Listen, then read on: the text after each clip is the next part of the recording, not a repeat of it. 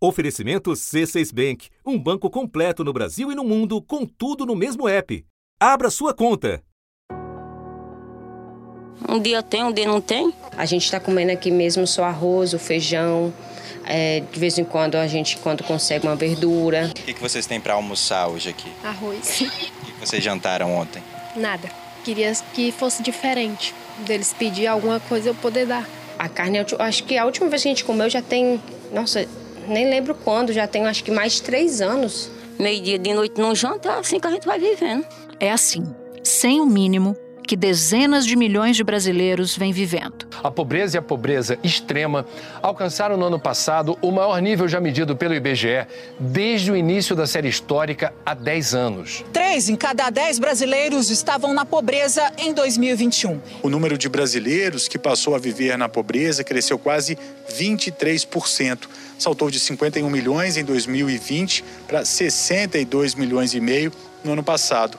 A renda familiar desse grupo é de menos de 500 reais por mês. E deste total, quase 18 milhões estavam na extrema pobreza. O IBGE também apurou o índice de Gini, que mede a desigualdade, e constatou que a distância que separa os mais ricos dos mais pobres cresceu, atingindo o segundo maior patamar da série. Quem já passou fome, sabe? Agora tem muita gente que tem a barriga cheia, acha que os pobres não, não precisam, né? Não só precisa, como tem direito. Acontece que o sistema usado para identificar a população mais vulnerável foi completamente desorganizado. A Justiça Federal do Rio decidiu prorrogar por três meses o prazo para atualizar os dados do cadastro único, que dá acesso aos benefícios do governo federal. O cadastro único, conhecido como CAD único, é a principal ferramenta usada aí pelo governo para a inclusão de pessoas de baixa renda em programas sociais do governo federal. Esses programas aí podem ser, por exemplo, a tarifa social de energia elétrica, o benefício de prestação continuada ou o próprio Auxílio Brasil, entre outros benefícios. Razões é, segundo os defensores, para que houvesse esse pedido de prorrogação. A exclusão social, a divulgação insuficiente feita à população e a falta de medidas de busca ativa à população. E diz ainda que recentes alterações prejudicaram o cadastro único no que diz respeito à real função dele. O programa começou pagando 400 reais por família e não por pessoa, como fazia o Bolsa Família, o que levou a uma distorção no cadastro como explicaram Simone Tebet. A nós foi delegado a, a, missão de fazer um diagnóstico, alertas aquilo que estava acontecendo, o raio-x, a fotografia do que é hoje o Ministério da Cidadania, né? Eu acho que vocês vão, a única coisa repetitiva que vocês vão ouvir aqui é a palavra desmonte. E a economista Tereza Campelo, ambas integrantes do gabinete de transição. Aquilo que a gente já vem denunciando ao longo do ano, que são, que é o crescimento né, exponencial de beneficiários que a gente chama de unipessoais, que são beneficiários dos programas de transferência de renda que se cadastraram declarando que moravam sozinhos. O aumento das famílias né, com mais de duas pessoas foi de 21%. O aumento de pessoas cadastradas morando sozinho foi de 200%. Impedindo um combate efetivo do empobrecimento da população. Diante desse novo desenho do Auxílio Brasil, nós perdemos todas as condições de controle e de efetividade dessa, de, desse programa. Então, é uma questão que nós vamos nos debruçar, que é o CAD único, que houve perda de qualidade de dados, perda de condicionalidades e falta de articulação intersetorial e federativa. As consequências: benefícios pagos em duplicidade, erros de exclusão gigantescos, deturpação de dados do cadastro único, prejudicando todos os programas usuários, porque não é só o programa Auxílio Brasil, um conjunto de outros programas se usa, né, se utiliza da base do cadastro único para operar, inclusive de estados e municípios, portanto distorce a agenda toda estratégica de enfrentamento à fome e à pobreza ampliação das filas nos CRAS. Um diagnóstico compartilhado também por órgãos de controle. O presidente em exercício do Tribunal de Contas da União, Bruno Dantas, entregou ao, vice-presidente eleito, Reginaldo Alckmin, um relatório sobre o governo federal. Entre os pontos mais importantes estão falhas na concessão de benefícios sociais, como o do Auxílio Brasil, com prejuízo na ordem de 5,6 bilhões de reais. Da redação do G1, eu sou Natuzaneri e o assunto hoje é a deturpação do cadastro único. qual a importância dele para o funcionamento das políticas sociais no Brasil e por que é tarefa urgente do novo governo reconstruir. É o que eu vou conversar com a socióloga Letícia Bartolo, servidora pública e que foi secretária nacional adjunta de Renda da Cidadania entre 2012 e 2016 e acompanha o tema há 20 anos. Sexta-feira, 9 de dezembro. Letícia, antes de você nos contar os problemas encontrados no CAD único, pode começar, por favor, resumindo para nós como o cadastro nasceu e cresceu nas últimas duas décadas? É, o cadastro único é uma construção de mais de duas décadas. Eu é, acho que é uma conquista da sociedade brasileira, reconhecido mundialmente como das maiores tecnologias sociais de identificação de vulnerabilidades. E ele começa a ser construído ainda em 2001. Em julho de 2001, é lançado um decreto é, com a instituição do formulário de cadastramento. Por quê? Porque já havia um diagnóstico de que existiam diversos programas de transferências de renda. Vamos lembrar que ali naquele período 2001, 2002, a gente tinha o Bolsa Escola, o Bolsa Alimentação e o Programa Auxílio Gás. Então havia um diagnóstico que a gente podia ter uma base de informações das famílias brasileiras que pudesse ser usada por esses programas de modo a integrar, evitar a sobreposição, integrar as ações e conseguir enxergar melhor as necessidades dessas famílias. Então ali, quando é lançado o Bolsa Família em 2003, é, o cadastro único é unificado, a gestão do Bolsa Família. E eles passam a ter uma relação simbiótica. É, em alguns países é comum que você tenha um registro administrativo das pessoas de baixa renda, das pessoas vulneráveis, e que haja um programa guia, o programa que chama as pessoas para ingressarem é, no cadastro único, neste caso no Brasil, foi o Bolsa Família. Então, com o advento do Bolsa Família, o cadastro único começa a crescer. Já naquela época havia o diagnóstico de que o formulário do cadastro ele precisava de uma revisão mais detida e de que o sistema de cadastro único possuía várias falhas. Então, ao mesmo tempo, ali em meados de 2005, de 2006, que se faz uma grande expansão do cadastro único, unificando as informações do Bolsa Escola Federal, que usava outro cadastro, trazendo as famílias para o cadastro, e o Bolsa Família passa aí de 5,5 milhões para 11 milhões de, de beneficiários, de famílias beneficiárias, ali já começa essa revisão. Quando, é, em 2010, em dezembro de 2010, após um processo de 4, 5 anos, feito em parceria com municípios, com estados, com o IBGE e com o IPEA, é lançada uma nova versão do Cadastro Único, com um formulário mais abrangente, que possibilitava inclusive a identificação de grupos tradicionais específicos de população, por exemplo, indígenas, quilombolas, pessoas em situação de rua, ribeirinhos, não é outras informações sobre o domicílio e possibilitava também um sistema que era alimentado online pelos municípios. Então, essa instituição dessa versão faz com que o cadastro possa finalmente atingir seu objetivo posto como intenção em 2001 a partir de, do Plano Brasil Sem Miséria, que é servir de base de informação para a convergência de vários programas é, em direção ao atendimento das pessoas mais vulneráveis. O número de brasileiros que passou a viver na pobreza cresceu quase 23%. Saltou de 51 milhões em 2020 para 62 milhões e meio no ano passado. A renda familiar desse grupo é de menos de 500 reais por mês. Desse total, 18 milhões de brasileiros estão na extrema pobreza, com um orçamento de 168 reais mensais. É um avanço de quase 50%, 6 milhões de pessoas a mais em relação a 2020. Os números da pobreza e da extrema pobreza são recordes desde o início do levantamento do IBGE, em 2012. Em um artigo coassinado por você no jornal Folha de São Paulo, o cadastro único é definido assim: abre aspas, um grande mapa multidimensional da pobreza e um dos maiores feitos da política social brasileira, fecha aspas. Por quê? O cadastro único é uma grande base de dados, hoje tem mais de 40 milhões de famílias cadastradas. Cada pessoa é vinculada a um responsável pela família, que em geral é a mulher, por conta do desenho dos programas de transferência de renda, que priorizam a transferência para a mulher. De 2020 para 2021, a pobreza cresceu no Brasil. No ano passado, a proporção de crianças menores de 14 anos de idade que viviam abaixo da linha da pobreza chegou a 46,2%. Atualmente, eles somam cerca de 20 milhões e 300 mil pessoas nessa faixa etária. Para a mãe que já passou fome na infância, esse não era o futuro que gostaria para os filhos.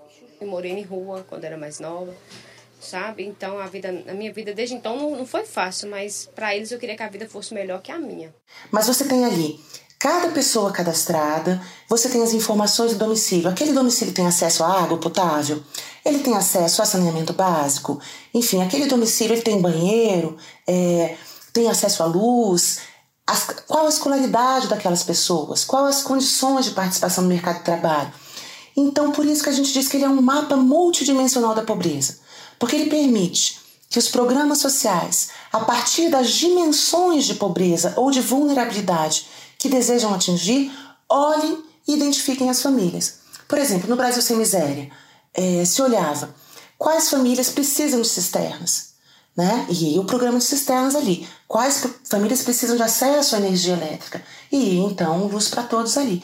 Então, com isso, mais de 30 programas sociais só em nível federal passam a usar o cadastro único para identificar beneficiários ou monitorar é, suas iniciativas. Você citou cisternas. Pode nos dar outros exemplos de políticas públicas que são pensadas ou alimentadas pelo cadastro único? Sim, nós temos o Auxílio Brasil, nós temos o programa de cisternas, nós temos o programa Luz para Todos, é, o programa de erradicação do trabalho infantil, entre a tarifa social de energia elétrica, não é? que é o desconto na, na conta de energia elétrica para as famílias vulneráveis, conforme também o consumo de energia. Você tem a gratuidade do transporte interestadual é, e a própria, os, todos os serviços socioassistenciais conduzidos pela área de assistência social. O efeito multiplicador é, do programa ele se perdeu à medida em que o Auxílio Brasil o Bolsa Família não é só o alimento, 600 reais, para garantir minimamente a sobrevivência das famílias. É uma forma do Estado estar dentro das casas das pessoas, vendo vacinação, se está dentro da escola, se tem violência doméstica, familiar, de pedofilia e, obviamente, verificar se o trabalhador precisa entrar num curso de requalificação para entrar no mercado de trabalho, um possível microcrédito para aquela família iniciar minimamente a, a sua autonomia financeira. O cadastro único é um instrumento de fazer com que as políticas, inclusive as universais, olhem para quem mais precisa. Te dou um exemplo. É, no Brasil Sem Miséria havia o programa Mais Educação, que era para estabelecer ensino integral nas escolas. Era universal, mas se começou a implantá-lo por meio daquelas nas, naquelas escolas em que havia a maior parte de estudantes beneficiários de, de, do Bolsa Família, certo? Então, é uma política universal que começa sendo implantada para quem mais precisa. Então, o cadastro é isso, ele é como se fosse uma seta que direcionasse várias ações a quem mais precisa. Isso não quer dizer que é, tenhamos que deixar de lado as políticas universais, né? As coisas não são opostas, nunca foram antípodas. Me espera só um instante que eu já volto para continuar a conversa com a Letícia Bartolo. Com o C6 Bank, você está no topo da experiência que um banco pode te oferecer. Você tem tudo para sua vida financeira no mesmo app, no Brasil e no mundo todo. A primeira conta global do país e atendimento personalizado, além de uma plataforma de investimentos em real e dólar com produtos exclusivos oferecidos pelo C6 em parceria com o JP Morgan Asset Management. Quer aproveitar hoje o que os outros bancos só vão oferecer amanhã? Conheço C6 Bank. Tá esperando o quê? C6 Bank. Com a implementação do Auxílio Brasil, houve uma explosão de número de famílias unipessoais, que são famílias com uma pessoa só. E acaba não fazendo muito sentido você dar o mesmo valor para alguém, para uma família unipessoal e para uma família com cinco, uma mãe com cinco, seis filhos, por exemplo. Então eu te pergunto, quais são as consequências desse salto de famílias unipessoais para, primeiro, a eficiência do próprio programa de transferência de renda e, segundo, para o próprio funcionamento do cadastro único? Sim, acho que é um problema importante que nós temos, estamos vivenciando né, neste momento, desde a Juventude do Auxílio Brasil, e acho até interessante que a gente cunhe o termo família unipessoal. Né, ele é um termo usado do ponto de vista administrativo para que a transferência de renda alcance pessoas que moram só. Aquilo que a gente já vem denunciando ao longo do ano, que são que é o crescimento né, exponencial de beneficiários que a gente chama de unipessoais. A gente tem adultos morando sozinhos, pula de 1,8 milhão de pessoas para 5,5 milhão, milhões de pessoas durante esse período. janeiro de 2019 até outubro de 2022.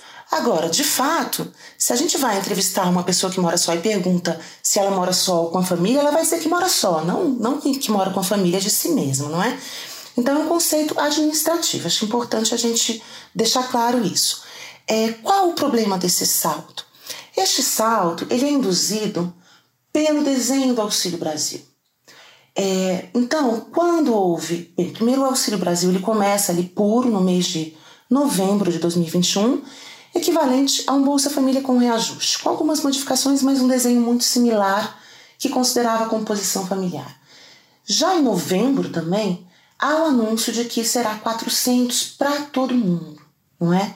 E com isso a gente começa a ver a explosão desses arranjos domiciliares unipessoais no cadastro único eles saltam de 15% em novembro de 2021 para mais de 25% agora, que não encontram amparo em nenhum dado. Se a gente pegar pelo menos, é, por exemplo, os dados da PNAD de 2021, a gente vai ter ali cerca de 7,7% de unipessoais entre a população de baixa renda, tá?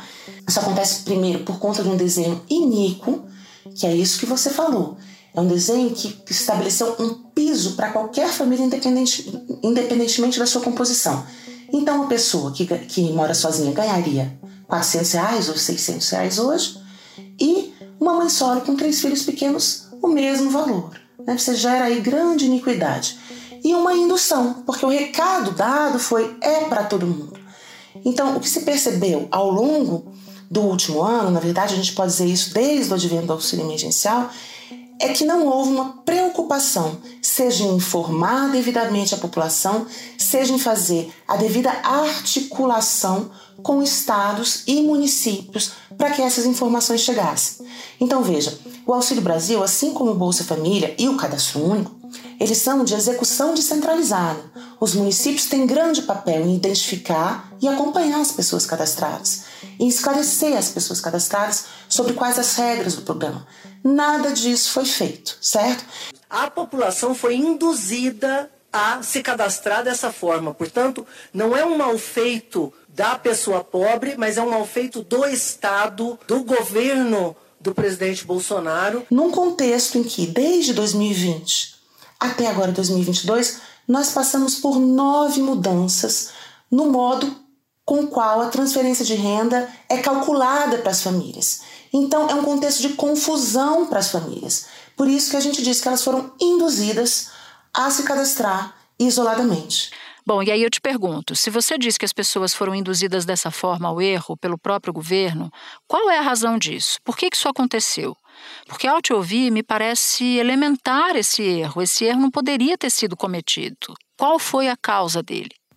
Olha, é difícil, Matusa, a gente identificar uma causa. Mas eu queria citar aqui duas causas, ou talvez três. A primeira causa está na falta de diagnóstico quando do desenho do Auxílio Brasil de 400 reais. Não houve uma decisão sobre qual desenho é melhor, considerando o orçamento que se tinha. O que houve foi uma definição no grito: será 400 reais, feita pelo presidente da República. Né? Então, houve uma falta de audição aos técnicos, aos especialistas, e assim como houve aos estados e municípios. Então, o segundo fator que eu acho, que eu considero, é que há quatro anos a articulação do governo federal com os estados e municípios foi profundamente enfraquecida.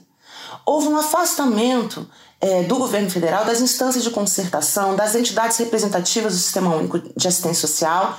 E isso se vê no âmbito do cadastro, mas você está, por exemplo, as condicionalidades, que ela se mantém na norma do Auxílio Brasil, não obstante, houve grande queda proporcional no acompanhamento da vacinação das crianças e da frequência às aulas. A média da cobertura vacinal no Brasil está caindo há três anos seguidos. A média nacional de vacinação passou de 70,9% em 2020 para 64% em 2021 e para 58% em 2022. Mais de 240 mil estudantes de 6 a 14 anos estão fora da escola no Brasil. Dados da organização Todos pela Educação mostram um crescimento de 171% no número de alunos do ensino fundamental fora da escola esse ano. Então, isso denota essa falta de articulação com os estados e municípios e uma falta de preocupação em comunicar à população. E tem diferença? O dinheiro que se gasta no Bolsa Família e o dinheiro que se gasta com o desenho do Auxílio Brasil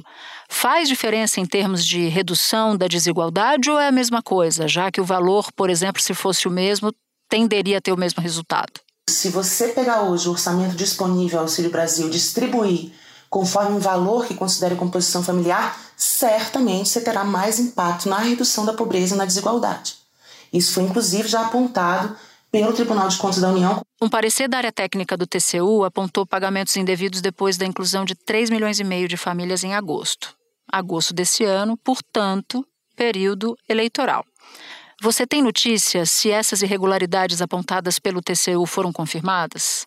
Natuza, o relatório do TCU é muito claro ao afirmar que, inclusive, o próprio desenho do Auxílio Brasil é, fez com que aumentassem as, vamos dizer assim, inclusões indevidas é, no cadastro único. Agora, a gente precisa ter cuidado porque essas ditas irregularidades precisam ser analisadas. É óbvio que o tribunal tem um corpo técnico muito competente mas há sempre distinções de metodologia de base de dados, então a gente precisa ter um cuidado para analisar cada um dos achados envolvidos e diagnosticados pelo TCU. Eu vou lhe dar um exemplo, tá? Em 2009, foi divulgado mediaticamente, com muita é, força, que haveria milhares de beneficiários do Bolsa Família de posse de veículos, inclusive de, alto valor. O que mostrou a apuração é que se tratava de fraude fiscal. Majoritariamente, pessoas, donos de concessionárias, enfim, usavam as pessoas mais pobres e colocavam automóveis em nome delas, né? Então, dito isso, a gente sabe que sim, é, o Auxílio Brasil está com grandes erros de focalização em consequência do seu desenho da falta de articulação federativa, mas números fixos e absolutos só podem ser, vamos dizer assim, considerados verdadeiros após a devida checagem. Bom, e nesse mesmo relatório, o TCU recomendou um redesenho do programa e ainda a regularização da gestão de qualidade do cadastro único. O que é mais urgente? Qual é a primeira coisa que o novo governo tem que fazer, tem que atacar? Aí nós chegamos num cenário em que as duas coisas têm o mesmo grau de urgência porque elas estão, novamente usando a mesma expressão, em simbiose. Houve um verdadeiro desmonte de políticas públicas de assistência e desenvolvimento social no atual Ministério da Cidadania. Na questão orçamentária, a grosso modo, houve um corte de algo em torno de 96% do orçamento do Ministério da Cidadania.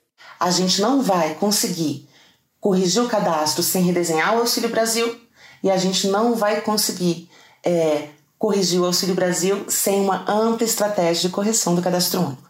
Então, é preciso que sejam feitas duas coisas. Uma, que o Auxílio Brasil seja redesenhado com base no valor pago por pessoa, claro, o benefício é para a família, mas considerando o tamanho e a composição das famílias, certo? Ao mesmo tempo, uma articulação muito massiva com os municípios, inclusive com novas formas de apoio, para que eles tenham condição de fazer, no curto prazo, uma correção desses cadastros. Você pode nos explicar o que significa na prática essa pactuação com estados e municípios? Porque são os municípios que identificam as famílias e que fazem os cadastros. E os estados atuam como entidades de apoio, fazendo capacitação e outros apoios necessários para o município. Então não adianta eu simplesmente jogar uma lista com 5 milhões de famílias e dizer aos municípios se virem. Os CRAS, os Centros de Referência de Assistência Social, estão lotados. Há pessoas passando mal nas filas dos CRAS. Então, se a gente não organizar uma estratégia conjunta, a única coisa que a gente vai conseguir é repetir o mesmo erro e gerar mal-estar na população mais vulnerável. Letícia, um bom trabalho para você. Eu te agradeço por ter encontrado um tempo para falar com a gente sobre um tema muito importante. Volte sempre ao assunto. Eu que agradeço a você e a todos que nos ouvem. Este episódio incluiu o áudio da Rádio CBN. Este foi o assunto, o podcast diário disponível no G1, no Globoplay ou na sua plataforma de áudio preferida. Vale a pena seguir o podcast na Amazon no Spotify, assinar no Apple Podcasts, se inscrever no Google Podcasts ou no Castbox e favoritar na Deezer. Assim você recebe uma notificação sempre que houver um novo episódio. Comigo na equipe do assunto estão Mônica Mariotti, Isabel Seta, Tiago Aguiar, Amanda Polato, Gabriel de Campos, Luiz Felipe Silva, Tiago Kazuroski e Etos Kleiter. Eu sou Natuzaneri e fico por aqui. Até o próximo assunto.